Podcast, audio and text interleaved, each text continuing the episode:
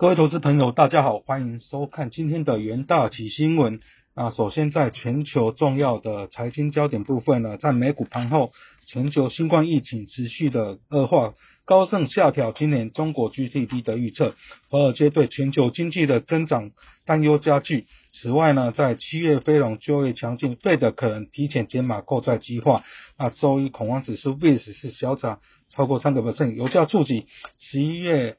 啊，十一个周的低点，那金价下跌，那美债殖利率走升，四大指数仅纳指收红，特斯拉领涨纳指，在道琼标普则是自上周五攀升至创高历创历史高点之后呢，双双的回落。上周五公布的非农就业报告又预期，外界判断呢，费德可能很快就会开始减码购债，但本周一的美国六月呃 JOLTS 的直缺呢？报是在一千零一千零七点三万，创历史新高，显示美国企业招工人面临困境。在亚特兰大银行总裁的波斯提克表示，他期望在今年的第四季开始缩减购债规模，但如果就业市场持续的强劲复苏，他也愿意更早开始。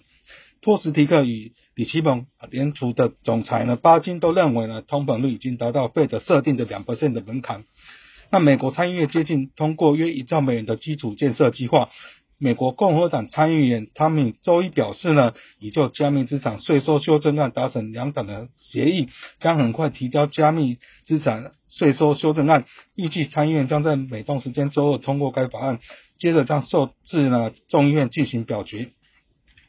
那美国参议院民主党议员呢，公布呢是三点五兆的预算计划。涵盖气候变迁、绿能发展、移民和教育政策变革的预算案，号称是一九三零年代以来最重要的社会支出计划。那周一二十八名呢，美国众议院民主党议员组成的小组要求，在国会在三点五兆美元的预算计划中呢，为电动汽车充电基础设施提供八百五十亿美元的资金。新冠肺炎疫情仍然持续蔓延。根据美国美国呢约翰霍普金斯大学的统计呢，全球确诊数已经是飙破了二点零三亿例，那死亡人数突破四百二十九万人。美国累计确诊超过三千五百八十七万例，累计死亡超过六十一点七万人。那印度累计确诊超过三千一百九十六万例，那巴西累计确诊是超过两千万例。那美国新冠确诊病例连续三日平均为十万例，比过去一周增加了三十五 percent，住院人数亦上升四十 percent，创下六个月来的最高水平。白宫首席防疫顾问博气呢，呼吁呢，应尽早避免抵抗力的人啊，应该需要尽快的施打第三剂加强剂的疫苗，以让低免疫力的民众获得足够的保护。那统计呢，在周一美股四大的指数的表现，在道琼指数是下跌零点三 percent，纳斯达克指数上涨零点一六 percent，标普五百指数呢下跌零点零九 percent，那在非半指数是下跌零点三六 percent。在企业新闻部分呢，在莫德纳是大涨是七点一 percent。莫德纳疫苗在澳洲获得批准，今年供应量将达到一千万剂。那美国也即将开打第三剂的新冠疫苗，对于新冠疫苗的需求将持续的强劲。周一，该公司的市值已经超过默克。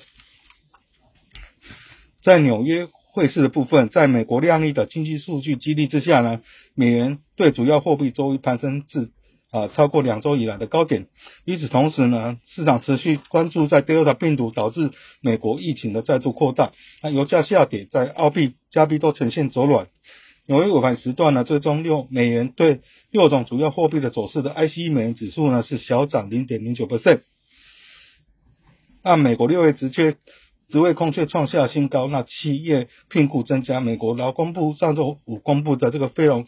七月呃人数也是增加九十四点三万人，是将近一年来最大的增幅，工资也持续的提高，啊，带动了美元指数当天的上涨。因市场预期联总会可能会加快收紧政策的脚步。欧元贬值零点二 percent，那英镑对美元呢是小幅贬值零点一 percent，但对欧元能接近去年二月来的最高水准。那英镑对欧元已经连续三周的升值，油价下跌带动商品。货币受到打击，那澳币兑美元贬值零点三 percent，加币兑美元贬值零点二 percent。那根据上周五的统计，投资人能压住美元将会升值，但上周的净多头部位呈现下降。在能源盘控部分呢，周一交易啊，原油期货价格延续上周跌势收低，主要是因为中国采取了额外防疫措施，以对抗 Delta 新冠的变种病毒，凸显了市场对于全球原油需求的担忧。市场参与者正以相当大的警觉关注亚洲新冠病毒上升的情形，因为这可能使得中国政府采取比较激烈的防疫措施以求清零。尽管目前病例仍处于相对低的水准。作为全球最大的原油的进口国呢，中国已加大了控制疫情的力度。北京卫生当局在上周取消了八月份所有的大型展览和活动，也重新实施了旅行的限制，包括取消航班和对数十个城市发出了旅行的警告，以及对搭乘计程车和其他交通工具的旅行设限。那中海在九月交割的西德州原油期货是下跌二点六 percent，在十月交割的布兰特原油期货是下跌二点四 percent。那原油一度下跌超过四个 percent，而后才收敛跌幅。但两项基准的石油呃价格最近的呃期货价格均创下七月十九日以来的最低的收盘价。中国海关数据也导致了数呃油价的疲软。根据数据显示呢，在七月原七月原油进口量为九百七十万桶每日，与六月基本上是持平。那连续呢第四个月保持在一千万桶每日以下。与此同时呢，中国啊陆力防疫，高盛下调了二零二一年中国经济成长的预估，让该行预期今晚在今年稍晚在中国经济会出现反弹。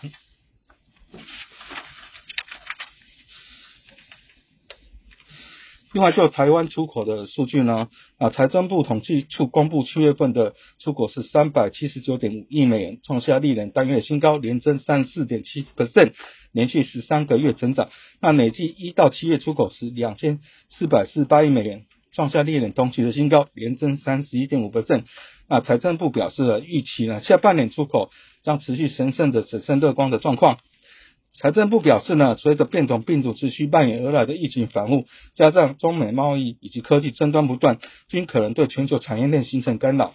不过，今年国际经济基本上呢稳定向上，疫苗覆盖率逐渐提高，主要经济体积极启动基础建设计划，数位转型潮流与消费性电子的新品拉货效应，加上国内半导体业进阶产能及自身优势等因素一支之下呢，台湾下半年的出口持续审慎的乐观。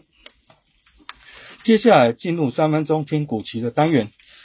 首先在热门股期低档是长虹部分了，长虹上半年税后获利是七百八十一元，EBS 是达到十五点零三元，优于市场的预期。社会下半年呢，长虹在二点四万听的新船加入，加上宣布买进二手船，因此长虹下半年营收获利保持成长的动能。全球航运面对呢供应链的瓶颈，带动八月欧美线的运价涨破两万美元的大关。同市场传出九月将加收旺季物价费等，外资投行花旗以及汇丰对长隆的看法两极。前者认为呢运价高档可延续到二零二二年，因此重申买进；后者则认为二零二二年的景气变数大，因此维持保守的看法。长隆期货周一是小幅反弹，小幅反弹零点五三 percent，呈现均线上方小幅的震荡。第二档热门股其实在长隆行的部分，中国政府最新宣布了欧美线的货运航班从八月十日起至八月底将暂停过夜，反映中国与欧美疫情的疑虑，持续恐导致货运航班大减，全球航空运力因此更为吃紧。先前华航已通知呢将调整台湾至中国各航点的运价，而中国在而长隆行也针对中国的运价涨幅在二十到三十百分之间。长隆行受惠于货运的营收的成长与客运表现温和复苏，第二季 EPS 为零点零三元，啊，呈现转亏为盈。由于航空运价看涨，激励长隆期货周一开高涨停做收，以长虹 K 棒收复短中期的均线。而在强势股级的部分，可以留意到中钢，中钢公布第二季税后获利是一百五十七点一四亿元，那即成长七十四 percent。EPS 达到一点零二元，较去年同期是转亏为盈。中概在取消热压以及泛冷压钢品十三 percent 的啊出口退税之后，为了环保限产以及抑制钢品的出口，传出呢中国人加收了钢品出口关税十到二十五 percent，预计最快九月底前实施行，使得全球钢市更加的供不应求。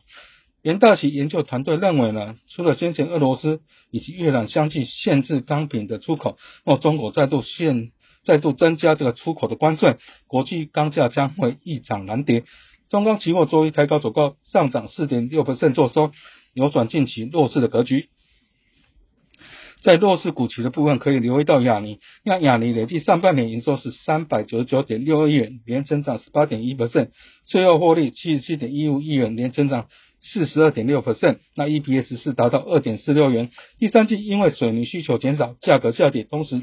原料成本的上涨，对于亚尼在内的水泥厂在中国市场恐面临了近五年以来的最低迷的营运的表现。